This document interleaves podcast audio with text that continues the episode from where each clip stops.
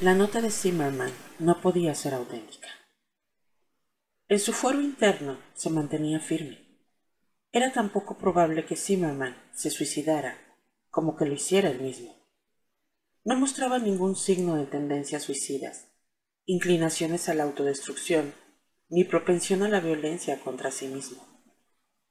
Zimmerman era neurótico y testarudo, y estaba apenas empezando a comprender la percepción analítica. Era un hombre al que todavía había que empujar para que consiguiese algo, como sin duda habían tenido que empujarlo a la vía del metro. Pero Ricky empezaba a tener problemas para discernir la realidad de lo que no lo era. Incluso con la nota de Ricky delante, tras su visita a la estación de metro y la comisaría, seguía costándole aceptar la realidad de la muerte de Zimmerman. Seguía alojado en algún lugar surrealista de su mente, bajo los ojos hacia la carta de suicidio, y comprendió que él era la única persona nombrada. Volvió a reparar en que no estaba firmada a mano. Solo habían mecanografiado el nombre, o lo había hecho el propio Zimmerman, si es que él había escrito. La cabeza le daba vueltas y sintió un mareo acompañado de náuseas, que sin duda eran psicosomáticas. Subió el ascensor con la sensación de arrastrar un peso atado a los tobillos y otro sobre los hombros. Las primeras sombras de autocompasión se cernieron sobre su corazón y la pregunta, ¿por qué yo?, perseguía sus pasos lentos. Para cuando llegó a su consulta estaba agotado. Se desplomó sobre la silla del despacho y cogió la carta de la Sociedad Psicoanalítica. Tachó mentalmente el nombre del abogado, aunque no era tan tonto como para pensar que ya no sabría nada más de Merlín, quienquiera que fuese. En la carta figuraba el nombre del terapeuta de Boston que su supuesta víctima estaba visitando, y Ricky supo que sin duda se pretendía que ese fuera su siguiente contacto. Por un momento deseó ignorar el nombre, no hacer lo que se esperaba de él, pero al mismo tiempo pensó que no proclamar con decisión su inocencia se consideraría propio de un hombre culpable, de modo que, aunque estuviera previsto y resultara inútil, tenía que hacer esa llamada. Todavía con el estómago revuelto, marcó el número del terapeuta. Sonó una vez y como medio esperaba, saltó un contestador automático. Le habla el doctor Martin Solomon. En este momento no puedo atender su llamada. Por favor, deje su nombre, su número y su mensaje, y le llamaré lo antes posible. Por lo menos no se ha ido aún de vacaciones, pensó Ricky. Doctor Solomon, dijo, intentando sonar con rabia e indignación. Soy el doctor Frederick Starks, de Manhattan. Una paciente suya me ha acusado de una grave falta de ética. Me gustaría informarle que de todas esas acusaciones son totalmente falsas. Son una fantasía, sin ninguna base en lo esencial ni en la realidad. Gracias. Y colgó. La solidez del mensaje lo reanimó un poco. Consultó su reloj. Cinco minutos, pensó. Diez como mucho para que me devuelva la llamada. En eso acertó. Al cabo de siete minutos sonó el teléfono. Contestó con un grave y sólido. ¿Al habla el doctor Starks? Su interlocutor pareció inspirar hondo antes de hablar. Soy Martin Solomon, doctor. Recibí su mensaje y me pareció que lo mejor sería llamarle de inmediato. Ricky esperó un momento antes de hablar, lo que llenó la línea de silencio. ¿Quién es esa paciente que me ha acusado? Fue correspondido con un silencio igual antes de que Solomon contestara. No estoy autorizado aún a divulgar su nombre. Me ha dicho que cuando los investigadores del Colegio de Médicos se pongan en contacto conmigo, se pondrá a su disposición. El mero hecho de denunciarlo a la Sociedad Psicoanalítica de Nueva York ha sido un paso importante en su recuperación. Necesita seguir con precaución. Pero esto me parece increíble, doctor. Seguro que sabe quiénes han sido sus pacientes en un margen tan corto de tiempo. Y acusaciones como la suya, con los detalles que me ha dado en los últimos seis meses, sin duda dan crédito a lo que dice. ¿Detalles? ¿Qué clase de detalles? Bueno, no sé si debo, vaciló el médico. No sea ridículo. No he creído ni por un momento que esta persona exista, lo interrumpió Ricky con brusquedad. Le aseguro que es real, y su dolor es considerable, replicó el terapeuta, en una imitación de lo que el abogado Merlín había afirmado antes ese mismo día. Francamente, doctor, encuentro sus desmentidos muy poco convincentes. A ver, entonces, dígame qué detalles. Le ha descrito física e íntimamente, afirmó Solomon tras vacilar. Ha descrito su consulta. Puede imitar su voz de un modo que ahora me resulta asombrosamente exacto. Imposible, soltó Ricky. Dígame, doctor, quiso saber Solomon tras otra pausa. En la pared de su consulta, junto al retrato de Freud, tiene una xilografía azul y amarilla de un ocaso en Cape Cod. Ricky se quedó sin respiración. De las pocas obras de arte que quedaban en su monástica casa, esa era una. Se la había regalado su mujer en su decimoquinto aniversario de bodas, y era una de las pocas cosas que habían sobrevivido a la purga de su presencia después de que sucumbiera al cáncer. La tiene, ¿verdad? continuó Solomon. Mi paciente dijo que se concentraba en esa obra e intentaba transportarse a la imagen mientras usted abusaba sexualmente de ella como una experiencia extracorpórea. He conocido otras víctimas de delitos sexuales que hacían lo mismo. Imaginarse en otro sitio fuera de la realidad. Es un mecanismo de defensa bastante habitual. Nada de eso tuvo lugar nunca. Ricky tragó saliva con dificultad. Bueno, repuso Solomon con brusquedad, no es a mí a quien tiene que convencer. Ricky vaciló antes de preguntar. ¿Cuánto tiempo hace que atiende a esta paciente? Seis meses. Y todavía nos queda mucho camino por recorrer. ¿Quién se la mandó? ¿Cómo dice? ¿Quién la mandó a su consulta? No lo recuerdo. ¿Me está diciendo que una mujer que sufre esta clase de trauma emocional eligió su nombre en la guía telefónica? Bueno, tendría que buscarlo en mis notas. Sería suficiente con que lo recordara. Aún así tendría que buscarlo. Comprobaría que nadie se la mandó. Sí, Ricky. Lo eligió por alguna razón evidente. Así que se lo preguntaré otra vez. ¿Por qué usted, doctor?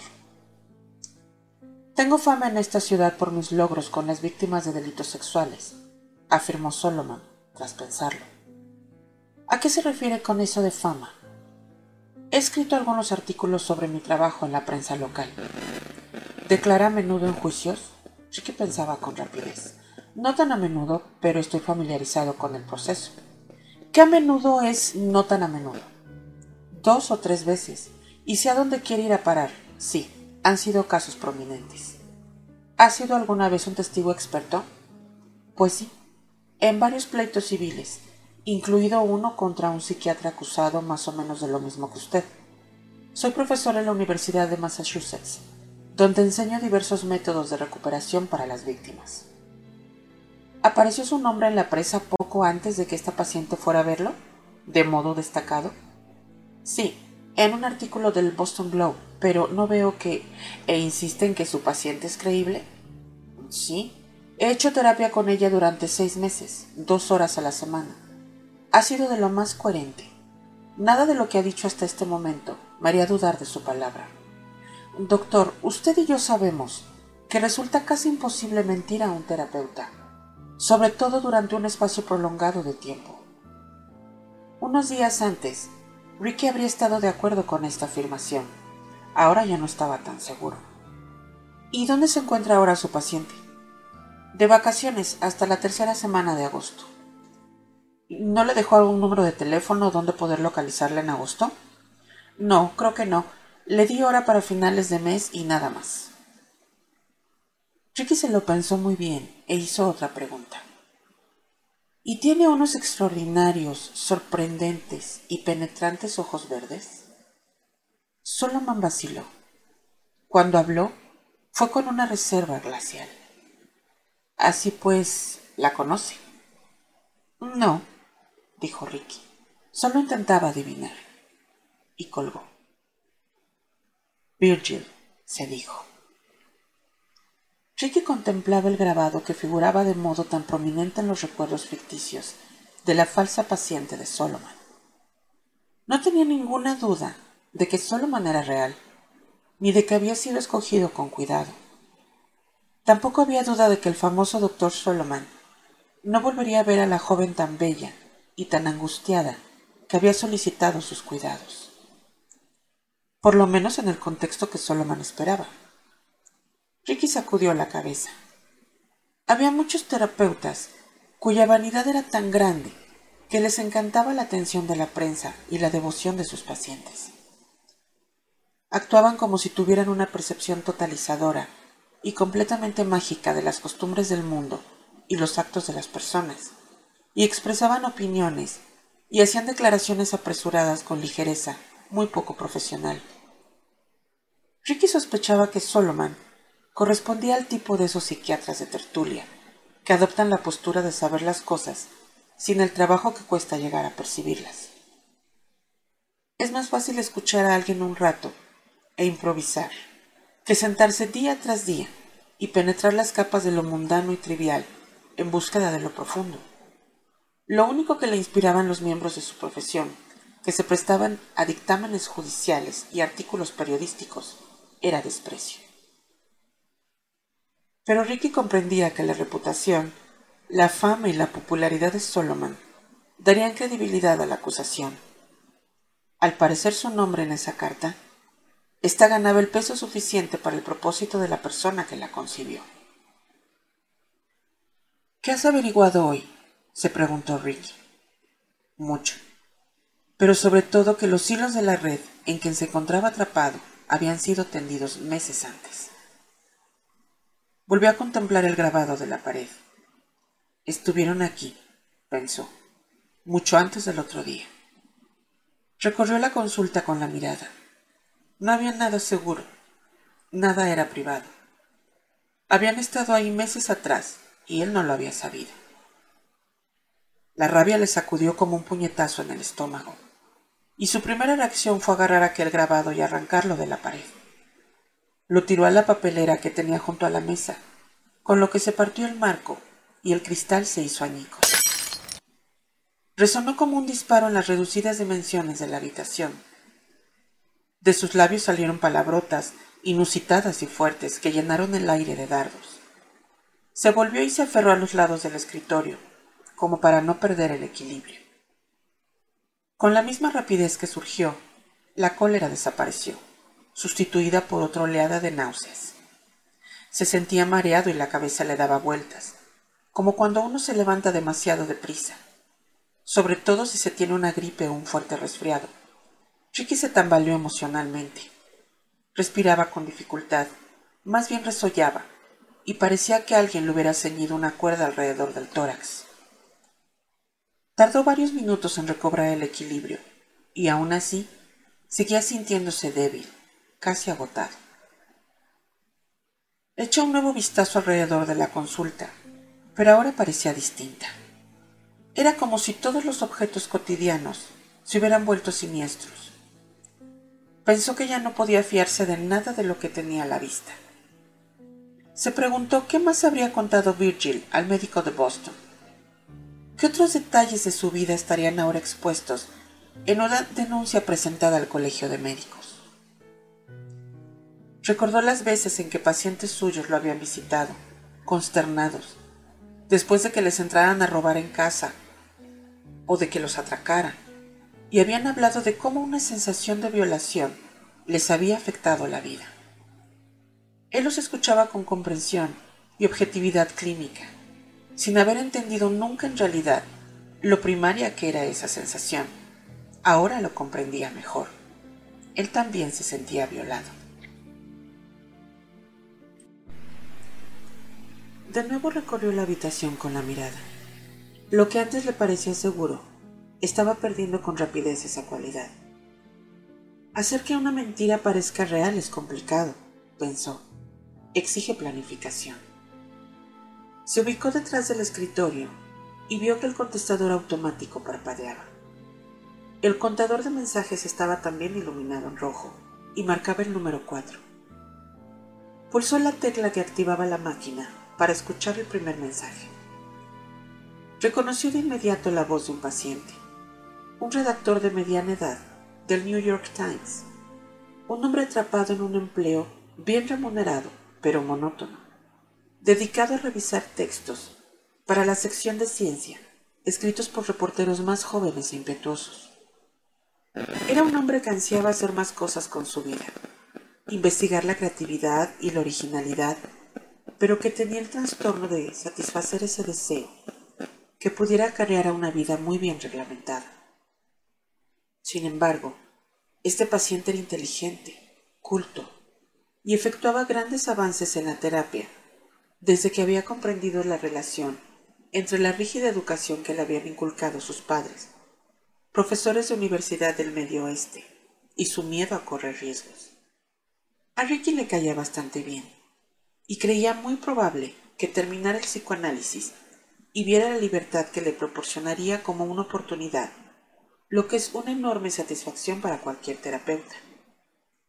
Doctor Starks, decía el hombre despacio, casi renuente al identificarse. Lamento dejarle un mensaje en el contestador durante sus vacaciones. No quiero importunarle, pero en el correo de esta mañana me ha llegado una carta muy inquietante. Ricky inspiró hondo. La voz del paciente siguió despacio. Es una fotocopia de una denuncia presentada en su contra ante el Colegio de Médicos y la Sociedad Psicoanalítica de Nueva York. Soy consciente de que la naturaleza anónima de la acusación la hace muy difícil de rebatir. Por cierto, la fotocopia fue remitida a mi casa, no a mi oficina, y carecía de remitente o de cualquier otra característica identificadora. El paciente vaciló de nuevo. Me encuentro ante un serio conflicto de intereses. No tengo duda de que la denuncia es una noticia importante y de que debería pasarla a uno de nuestros periodistas de información local para que la investigara. Por otra parte, eso comprometería mucho nuestra relación. Estoy muy preocupado por las acusaciones que supongo usted negará. El paciente pareció recuperar el aliento para añadir con un tinte de amargura. Todo el mundo niega siempre haber obrado mal. No lo hice, no lo hice, no lo hice. Hasta que los hechos y las circunstancias son tan evidentes que ya no pueden mentir más. Presidentes, funcionarios, empresarios, médicos, hasta monitores de Boy Scouts y entrenadores de ligas infantiles por el amor de Dios. Cuando por fin se ven obligados a decir la verdad, esperan que todo el mundo entienda que se vieron obligados a mentir. Como si fuese correcto seguir mintiendo, hasta que estás tan atrapado que ya no puedes hacerlo más. El paciente se detuvo otra vez y después colgó. El mensaje parecía cortado, como si faltara la pregunta que quería que Ricky contestara. A Ricky le temblaba la mano cuando pulsó de nuevo el play del contestador. El siguiente mensaje era solo el llanto de una mujer. Por desgracia lo reconoció y supo que era otra paciente de hacía tiempo. Sospechó que ella también habría recibido una copia de la carta. Avanzó la cinta. Los dos mensajes restantes eran asimismo de paciente. Uno, un destacado coreógrafo de Broadway, farfulló de rabia apenas contenida. El otro, una fotógrafa de estudio de cierto renombre, parecía tan confundida como consternada. Lo invadió la desesperación. Quizá por primera vez en su carrera profesional, no sabía qué decir a sus pacientes. Imaginó que los que todavía no habían llamado no habrían abierto aún el correo. Uno de los elementos fundamentales del psicoanálisis es la curiosa relación entre paciente y terapeuta, en que el paciente revela cada detalle íntimo de su vida a una persona que no corresponde del mismo modo y que muy rara vez reacciona a una información, incluso de lo más provocadora. En el juego infantil de la verdad, se establece la confianza a través del riesgo compartido. Tú me cuentas, yo te cuento. Tú me muestras lo tuyo, yo te muestro lo mío. El psicoanálisis desnivela esta relación y la convierte en totalmente unilateral.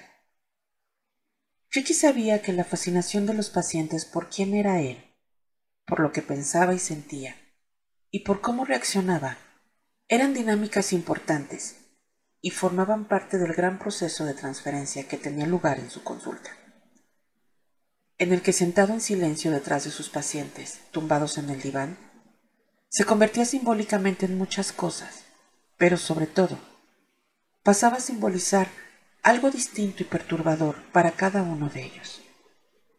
Y así, al adoptar esos diferentes papeles para cada paciente, podía guiarlos a través de sus problemas. Su silencio pasaba a representar psicológicamente la madre de un paciente, el padre de otro, el jefe de un tercero, su silencio pasaba a representar el amor y el odio, la cólera y la tristeza.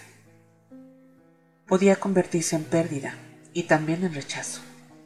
En ciertos sentidos, en su opinión, el analista era un camaleón que cambia de color ante la superficie de cualquier objeto que toca. No devolvió ninguna de las llamadas de sus pacientes. Por la noche, todos habían telefoneado. Pensó que el redactor del Times tenía razón. Vivimos en una sociedad que ha cambiado el concepto de la negación. La negación va acompañada ahora de la suposición de que es solo una mentira de conveniencia para ser adaptada en algún momento posterior, cuando se ha negociado una verdad aceptable. Una sola mentira bien elaborada había atacado de un modo salvaje horas que sumaban días y semanas que se convertían en meses y se volvían años con cada uno de los pacientes. No sabía muy bien cómo reaccionar ante sus pacientes, o si no debería hacerlo en absoluto. El clínico que había en él sabía que examinar la reacción de cada paciente a las acusaciones sería provechoso, pero a la vez parecía inútil. Para cenar se preparó una sopa de pollo enlatada mientras la tomaba, se preguntó si algunos de los cacareados poderes medicinales y reconstituyentes de aquel brebaje le fluirían hasta el corazón. Todavía no tenía ningún plan de actuación, ningún mapa que pudiera seguir, un diagnóstico seguido de un tratamiento. Hasta ese momento, Rumpelstiltskin le recordaba una especie de cáncer insidioso que atacaba distintas partes de su persona aún tenía que definir cómo abordarlo. El problema era que eso contrariaba su formación. Si hubiera sido oncólogo, como los médicos que trataron sin éxito a su esposa, o incluso un dentista, que podía ver el diente careado y extraerlo, lo habría hecho. Pero la formación de Ricky era muy distinta. Un analista, aunque reconoce algunas características y síndromes definibles, deja en última instancia que el paciente invente el tratamiento en el simple contexto del proceso. Ricky se veía limitado en su forma de abordar la cuestión de Rumpelstiltskin y sus amenazas por la misma cualidad que lo había mantenido en tan buen lugar durante tantos años. La pasividad que constituía el sello de su profesión era de repente peligrosa. A última hora de la noche, le preocupó por primera vez que Rumpelstiltskin pudiera matarlo. Por la mañana, marcó otro día en el calendario de Rumpelstiltskin y redactó los siguientes versos. Me dediqué a buscar a destajo en 20 años de mi trabajo. ¿Es ese número acertado? El tiempo casi se ha terminado y no puedo dejar de preguntar. A la madre de R, ¿debo encontrar? se dio cuenta de que se estaba apartando de las normas de Rumpelstiltskin. En primer lugar, hacía dos preguntas en lugar de una, y además no las formulaba para obtener una simple respuesta afirmativa o negativa como le habían instruido. Pero intuía que si usaba la misma rima infantil que su torturador, lo induciría a pasar por alto la violación de las normas y tal vez a contestar con un poco más de claridad. Sabía que necesitaba información para deducir quién le había tendido esa trampa. Mucha más información. No se hacía ilusiones de que Rumpelstiltskin fuera a revelar algún detalle que le indicara con exactitud dónde buscarlo, ni que pudiera proporcionarle al instante una vía hacia un nombre que podría dar a las autoridades si lograba deducir con qué autoridades debía ponerse en contacto. Ese hombre había planeado su venganza con demasiada precisión para que eso pasara ahora mismo. Pero un analista se considera un científico de lo indirecto y lo oculto. Así que Ricky debería ser un especialista en las cosas escondidas y encubiertas. Y si tenía que averiguar el nombre real de Robostinski, debería hacerlo a partir de un desliz que él, por muy intrincados que fueran sus planes, no hubiera previsto. La mujer del Times, que tomó el pedido para el anuncio de una columna en portada, pareció agradablemente intrigada por el poema. No es habitual, comentó. Suelen ser anuncios del tipo felices bodas de oro, papá y mamá, o ganchos publicitarios para algún producto nuevo que alguien quiera vender. Esto parece distinto. ¿Cuál es el motivo? Preguntó. Forma parte de un elaborado juego, contestó Ricky, procurando ser educado con una mentira eficiente. Una diversión veraniega de un par de amigos a los que nos gustan los acertijos y los rompecabezas. Vaya, replicó la mujer. Suena divertido. Ricky no respondió, porque aquello no tenía nada de divertido.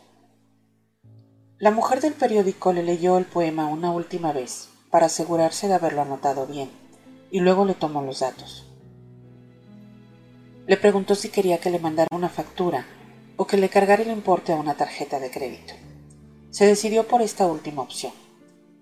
Escuchó a la mujer teclear en el ordenador los números de su visa a medida que se los iba diciendo. Bien, eso es todo, añadió la mujer. El anuncio saldrá mañana. Buena suerte con el juego. Espero que gane. Yo también, dijo. Le dio las gracias y colgó. Volvió a concentrarse en el montón de notas y expedientes. Delimita y elimina, pensó. Sé sistemático y meticuloso. Descarta a los hombres o descarta a las mujeres. Descarta a los viejos, concéntrate en los jóvenes. Encuentra la secuencia temporal adecuada. Encuentra la relación correcta. Eso te dará un nombre un nombre te llevará a otro. Respiraba con fuerza. Se había pasado la vida intentando ayudar a la gente a conocer las fuerzas emocionales que motivaban su comportamiento. Lo que hace un analista es aislar la culpa e intentar traducirla en algo manejable. Porque la necesidad de venganza es tan incapacitante como cualquier neurosis. El analista busca que el paciente encuentre un modo de superar esa necesidad y esa cólera. No es inusual que un paciente empiece una terapia manifestando una furia que parece exigir una actuación. Se elabora un tratamiento destinado a eliminar ese impulso, de modo que pueda seguir con su vida sin la necesidad compulsiva de vengarse. Vengarse, en su mundo, era una debilidad, quizás hasta una enfermedad. Ricky meneó la cabeza. Mientras procuraba revisar lo que sabía y cómo aplicar su situación, sonó el teléfono del escritorio. Lo sobresaltó y dudó antes de cogerlo, pensando que podía ser Virgil. No lo era. Se trataba de la mujer de los anuncios del Times. Eh, ¿Doctor Starks? Sí. Lamento tener que llamarle, pero hemos tenido un problema. ¿Un problema? ¿Qué clase de problema? La mujer vaciló como si le costara hablar.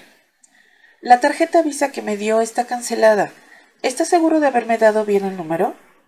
¿Cancelada? Ricky se sonrojó y afirmó indignado. Eso es imposible. Bueno, a lo mejor lo anoté mal. Ricky sacó la tarjeta para volver a leer los números, pero esta vez despacio. Pues el número para el que pedí autorización, dijo la mujer, me lo devolvieron diciendo que la tarjeta había sido cancelada recientemente. No lo entiendo. repuso Ricky con frustración creciente. Yo no he cancelado nada y pago todo el saldo cada mes. Las compañías de tarjetas de crédito cometen muchos errores, comentó la mujer apenada. ¿Tiene otra tarjeta? ¿O prefiere que se mande una factura para pagar con un talón? Ricky empezó a sacar otra tarjeta de la cartera, pero se detuvo. Tragó saliva con fuerza. Lamento las molestias, dijo despacio, y de repente le costaba mucho contenerse. Llamaré a los de Visa. Mientras tanto, mándeme la factura, por favor. La mujer accedió y comprobó su dirección. Suele pasar, añadió. ¿Perdió la cartera? A veces los ladrones obtienen el número en los tactos viejos que se han tirado. O compramos algo y el dependiente vende el número a un sinvergüenza.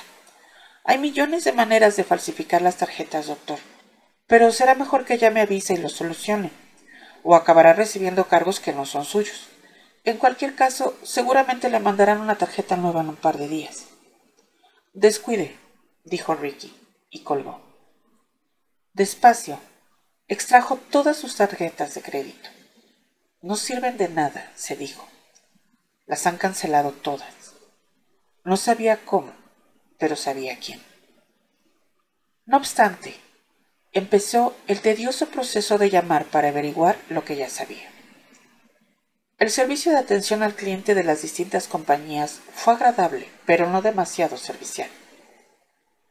Cuando intentaba explicar que él no había cancelado las tarjetas, le informaba que sí lo había hecho. Era lo que aparecía en el ordenador y lo que ponía el ordenador tenía que ser cierto. Preguntó a cada compañía cómo había sido cancelada la tarjeta y cada vez le contestaron que la petición se había hecho electrónicamente a través de Internet. Le indicaron, diligentes, que esas operaciones sencillas podían hacerse con unos cuantos golpes del teclado, que era un servicio que el banco ofrecía para facilitar la situación financiera de sus clientes, aunque Ricky, en su situación actual, podría haber discutido ese punto. Todos le ofrecieron abrirle nuevas cuentas.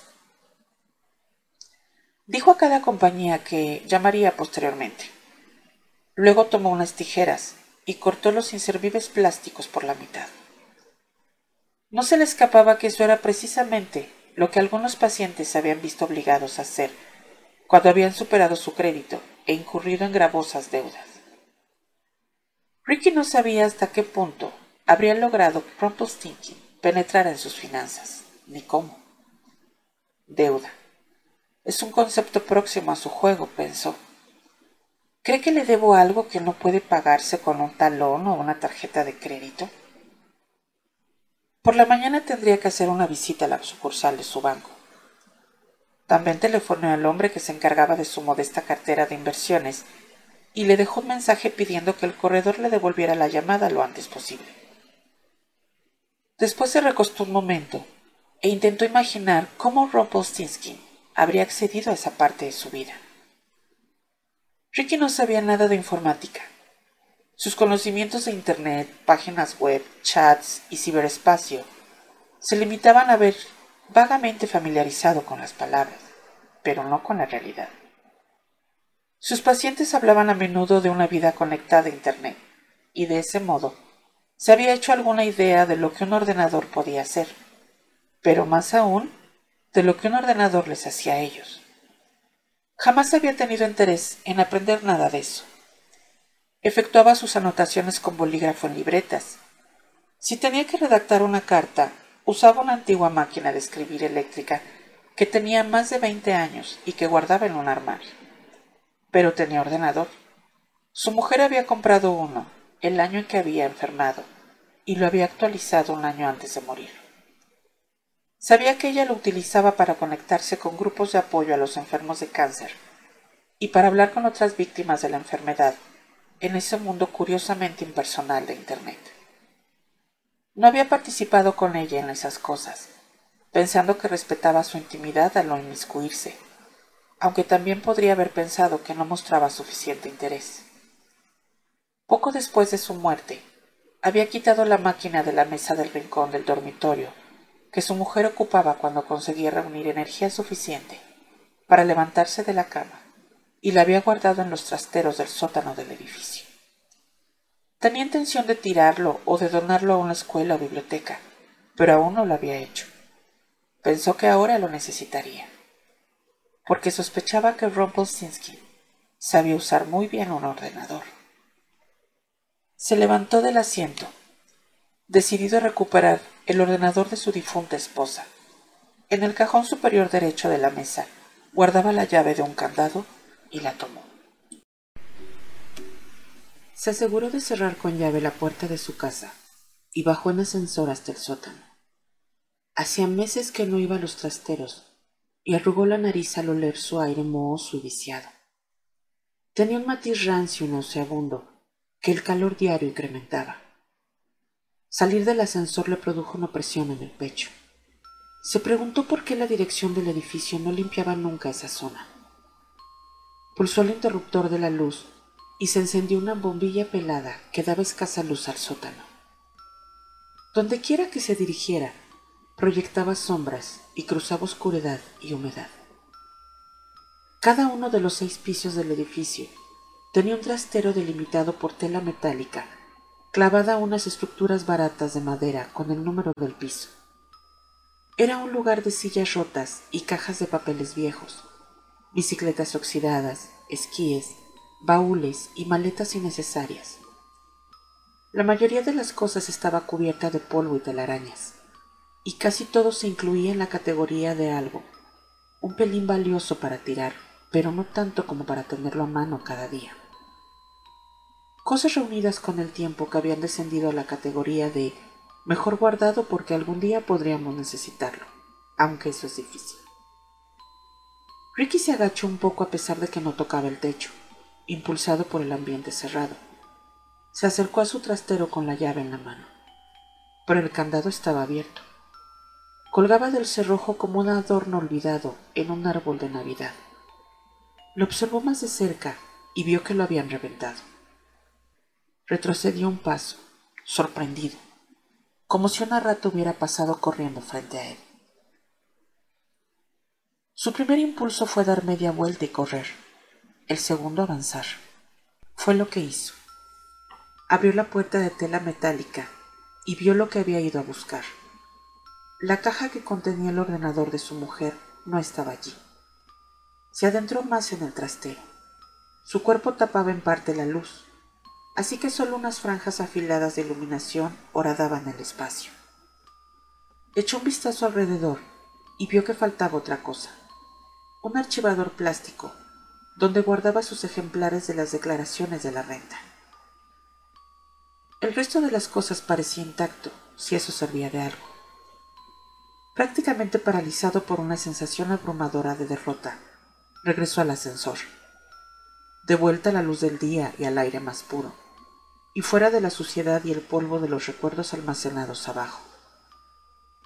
Empezó a pensar en el impacto que podrían tener el ordenador y las declaraciones de renta desaparecidos.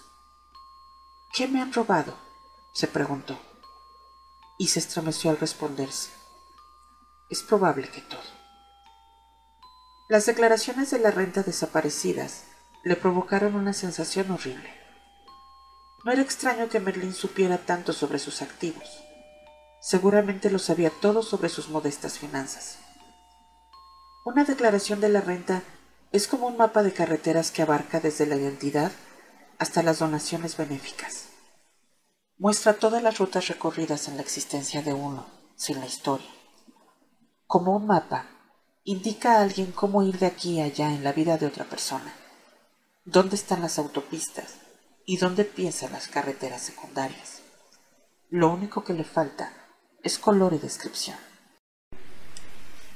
El ordenador desaparecido también le preocupaba.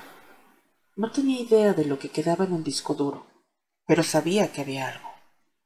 Intentó recordar las horas que su mujer había pasado ante esa máquina antes de que la enfermedad le robara incluso las fuerzas para teclear. Desconocía qué cantidad de su dolor, recuerdos, ideas y recorridos electrónicos habría en él. Lo único que sabía era que un informático cualificado podía recuperar todo tipo de trayectos a partir de la memoria del ordenador. Supuso que Rumpelstiltskin tenía la habilidad necesaria para extraer de la máquina lo que ésta contuviera. Ricky se desplomó al llegar a su casa. Se sentía como si lo hubiesen cortado con una hoja de afeitar caliente. Miró alrededor y supo que todo lo que creía tan seguro y privado en su vida era vulnerable. Nada era secreto. De haber sido un niño, se habría echado a llorar en ese mismo instante. Esa noche sus sueños estuvieron poblados de imágenes sombrías y violentas. En uno, se vio intentando avanzar por una habitación mal iluminada, sabiendo todo el rato que si tropezaba y se caía, sería engullido por la penumbra del olvido. Pero aún así cruzaba la estancia con paso vacilante, agarrándose a paredes vaporosas con dedos entumecidos, en un recorrido que parecía imposible. Despertó en medio de la negrura de su habitación preso de ese pánico momentáneo que se tiene al pasar de la inconsciencia a la conciencia. Con la chaqueta de la pijama manchada de sudor, la respiración superficial y la garganta seca, como si llevara horas gritando desesperado. Por un instante no estuvo seguro de haber dejado atrás la pesadilla, y hasta que encendió la lámpara de la mesilla y vio el conocido espacio de su habitación, su corazón no empezó a recuperar su ritmo normal. Dejó caer la cabeza de nuevo sobre la almohada, necesitado de reposo y a sabiendas de que no lo obtendría. No le costó interpretar sus sueños. Eran tan malignos como estaba empezando a hacerlo su vida. El anuncio apareció esa mañana en la portada del Times, en la parte inferior, como Ropostinsky había especificado. Lo leyó varias veces y pensó que, por lo menos, daría a su torturador algo en que pensar. No sabía cuánto tiempo tardaría en contestarle, pero esperaba alguna clase de respuesta con rapidez, tal vez en el periódico de la mañana siguiente. Mientras tanto, decidió que lo mejor sería seguir trabajando en el rompecabezas. Con la publicación del anuncio, sintió un sentimiento momentáneo e ilusorio de triunfo, como animado por haber dado un paso adelante.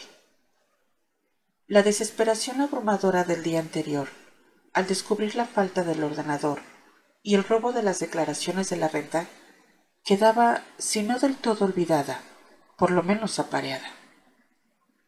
El anuncio dio a Ricky la sensación de que por lo menos ese día no era una víctima. Se encontró concentrado, capaz de centrarse con una memoria más aguda y precisa. El día se le pasó volando, tan deprisa como lo habría hecho uno normal con pacientes mientras recuperaba recuerdos y viajaba por su propio paisaje interior. Al final de la mañana, había elaborado dos listas de trabajo independientes, limitándose aún al periodo que empezaba en 1975 y acababa en 1985. En la primera lista, identificó unas 73 personas a las que había proporcionado tratamiento. Este variaba desde un máximo de siete años para un hombre muy perturbado hasta tres meses para una mujer que pasaba por una crisis matrimonial. Como promedio, la mayoría de sus pacientes se situaba en la gama de tres a cinco años. En casi todos los casos, se trataba de tradiciones análisis freudianos, de cuatro a cinco sesiones semanales, con el uso del diván y las diversas técnicas de la profesión. En unos pocos no era así.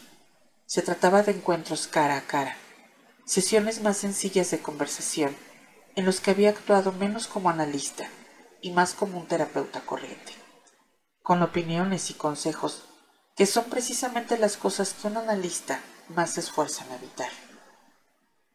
A mediados de los años 80, había ido dejando esta clase de pacientes para limitarse exclusivamente a la experiencia exhaustiva del psicoanálisis. Sabía que también había varios pacientes, tal vez dos docenas en esos diez años, que habían empezado tratamientos y los habían interrumpido. Los motivos para abandonar la terapia eran diversos. Algunos no disponían del dinero o el seguro médico necesarios para pagar las sesiones. Otros se habían visto obligados a mudarse debido a exigencias profesionales o escolares. Unos pocos habían decidido que no recibían suficiente ayuda o que ésta no era lo bastante rápida, o estaban demasiado enfadados con el mundo como para continuar. Eran pocos, pero existían. integraban su segunda lista, mucho más difícil de elaborar. Se dio cuenta enseguida de que se trataba de una lista más peligrosa. Incluía personas que podían haber transformado su rabia en una obsesión por Ricky y haber transmitido esta después. Ubicó ambas listas en la mesa, frente a él, y pensó que debería empezar el rastreo de nombres. Cuando tuviera la respuesta de Rumpelstiltskin, podría eliminar a varias personas de cada una de ellas y seguir adelante. Toda la mañana había esperado que sonara el teléfono, con una respuesta de su agente de bolsa. Le sorprendió un poco no tener noticias de él, porque en el pasado había manejado siempre el dinero de Ricky con diligencia y seriedad. Marcó el número otra vez y volvió a salirle la secretaria. Pareció algo nerviosa al oír su voz. Oh, doctor Starks, el señor Williams estaba a punto de llamarle. Ha habido cierta confusión con su cuenta, aseguró. ¿Confusión? A Ricky se le hizo un nudo en el estómago. ¿Cómo puede confundirse con el dinero? Las personas pueden confundirse, los perros pueden confundirse, el dinero no. Le pasaré con el señor Williams, dijo la secretaria. Tras un breve silencio, se oyó en la línea la no exactamente conocida, pero tampoco irreconocible voz del corredor. Todas las inversiones de Ricky eran conservadoras, fondos mutuos y bonos.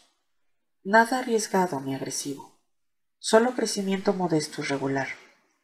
Tampoco eran demasiado considerables. De todos los profesionales relacionados con el ámbito de la medicina, los psicoanalistas figuraban entre los más limitados en cuanto a lo que podían cobrar y a la cantidad de pacientes que podían atender. No eran como los radiólogos, que tenían tres pacientes a la misma hora en salas distintas ni como los anestesistas, que iban de una operación a otra, como si de una cadena de montaje se tratara. Los psicoanalistas no solían hacerse ricos, y Ricky no era la excepción. La casa de Cape Cod y el piso eran de propiedad, pero eso era todo. Ningún Mercedes, ningún yate fondeado en Long Island Sound, solo algunas inversiones prudentes destinadas a proporcionarle suficiente dinero para jubilarse si alguna vez decidiera reducir el volumen de pacientes. Ricky hablaba con su corredor una o dos veces al año, nada más. Siempre había supuesto que era uno de los peces más pequeños de la firma. Doctor Starks, el agente de bolsa se dejó oír con brusquedad y hablando deprisa. Disculpe que le haya hecho esperar, pero estábamos intentando resolver un problema. ¿Qué clase de problema? Ricky parecía tener el estómago contraído. Bueno, ¿Ha abierto usted una cuenta bursátil con uno de esos nuevos corredores de bolsa online? Porque no, no lo he hecho. En realidad no sé de qué me está hablando. Bueno, eso es lo extraño. Al parecer ha habido muchas operaciones de un día en su cuenta. ¿Operaciones de un día? Es contratar operaciones bursátiles con rapidez para intentar mantenerse por delante de las fluctuaciones del mercado. Entiendo, pero yo no lo he hecho. ¿Alguien más tiene acceso a sus cuentas? Tal vez su esposa. Mi esposa murió hace tres años, repuso Ricky con frialdad. Eh, por supuesto, contestó el agente de inmediato. Lo recuerdo, disculpe, pero ¿acaso alguien más? ¿Tiene hijos? No. ¿Dónde está mi dinero? Ricky fue cortante, exigente. Bueno, estamos comprobándolo. Puede convertirse en un asunto para la policía, doctor Starks. De hecho, es lo que estoy empezando a pensar. Es decir, si alguien logró acceder de modo ilegal a su cuenta.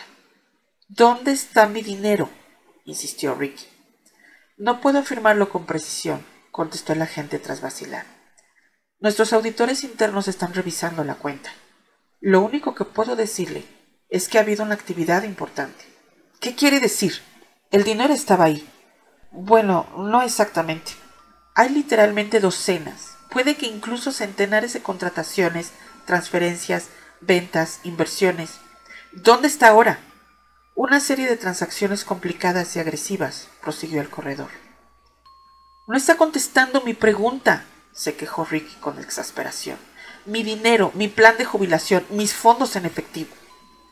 Estamos comprobándolo. He puesto a mis mejores hombres a trabajar en ello. Nuestro jefe de seguridad lo llamará en cuanto hayan hecho algún progreso. No puedo creer que con toda esta actividad nadie haya detectado nada extraño. Pero mi dinero, ahora mismo no hay dinero, indicó el agente lentamente. O por lo menos no lo encontramos. No es posible. Ojalá, pero lo es. No se preocupe, doctor Starks. Nuestros investigadores rastrearán las transacciones. Llegaremos al fondo de esto. Y sus cuentas, o parte de ellas, están aseguradas. Al final lo arreglaremos. Solo llevará algo de tiempo y, como le dije, puede que tengamos que involucrar a la policía, ya la Comisión de Vigilancia del Mercado de Valores, porque, por lo que me dice, cabe suponer algún tipo de robo. ¿Cuánto tiempo? Es verano y tenemos parte del personal de vacaciones. Supongo que un par de semanas como mucho. Ricky colgó. No disponía de un par de semanas. Al final del día, había podido determinar que su única cuenta, que no había sido robada y reventada, era la cuenta corriente del First Cape Bank de Wellfleet. Era una cuenta destinada solo a facilitar las cosas en verano. Su saldo era de diez mil dólares, dinero que usaba para pagar facturas en el mercado de pescado y la tienda de ultramarinos, la tienda de licores y la ferretería. Con ella pagaba sus herramientas de jardinería y las plantas y semillas. Era dinero para disfrutar de las vacaciones sin problemas. Una cuenta doméstica para el mes que pasaba en la casa de verano. Le sorprendió un poco que Rumpelstiltskin no hubiera remetido también contra esos fondos. Estaba jugando con él, casi como si hubiera dejado en paz esa parte de dinero para burlarse de él. A pesar de esa, pensó que necesitaba encontrar una forma de hacerse con los fondos antes de que desaparecieran en algún extraño limbo financiero. Llamó al director del First Cape Bank y le dijo que iba a cerrar la cuenta y quería retirar el saldo en efectivo. El director le informó que tendría que estar presente para esa transacción. Ricky deseó que las demás instituciones que manejaban su dinero hubieran seguido la misma política. Explicó al director que había tenido algunos problemas con otras cuentas y que era importante que nadie, excepto él, tuviera acceso al dinero. El director se ofreció a librar un cheque bancario que guardaría personalmente hasta la llegada de Ricky. Ahora el problema era cómo ir hasta ahí. Olvidado en el escritorio, había un billete de avión abierto de la Guardia a Hyannis, Massachusetts. Se preguntó si la reserva seguiría operativa. Abrió la cartera y contó unos 300 dólares en efectivo. En el cajón superior de la cómoda de su dormitorio tenía otros 1.500 dólares en cheques de viaje. Era un anacronismo. En esta era de efectivo al instante obtenido en cajeros automáticos que pululaban por todas partes, la idea de que alguien guardara cheques de viaje para emergencias era arcaica. Ricky sintió cierta satisfacción al pensar que sus ideas anticuadas resultaran inútiles. Se preguntó si no sería una noción que debería tener más presente. Pero no tenía tiempo para cavilar acerca de ello. Podría ir a Cape Cod y volver. Tardaría 24 horas como mínimo. De pronto, lo invadió una sensación de letargo, casi como si no pudiera mover los músculos, como si las sinapsis cerebrales que emitían órdenes a los tendones y los tejidos de todo su cuerpo se hubieran declarado en huelga. Un profundo agotamiento que parodiaba su edad le recorrió el cuerpo. Se sintió torpe, estúpido y fatigado. Se balanceó en la silla con la cabeza echada atrás. Reconoció los signos de una incipiente depresión clínica, con la misma rapidez con que una madre identificaría un resfriado al primer estornudo de su hijo. Extendió las manos delante para detectar algún temblor. Su pulso seguía firme. ¿Durante cuánto tiempo más? se preguntó.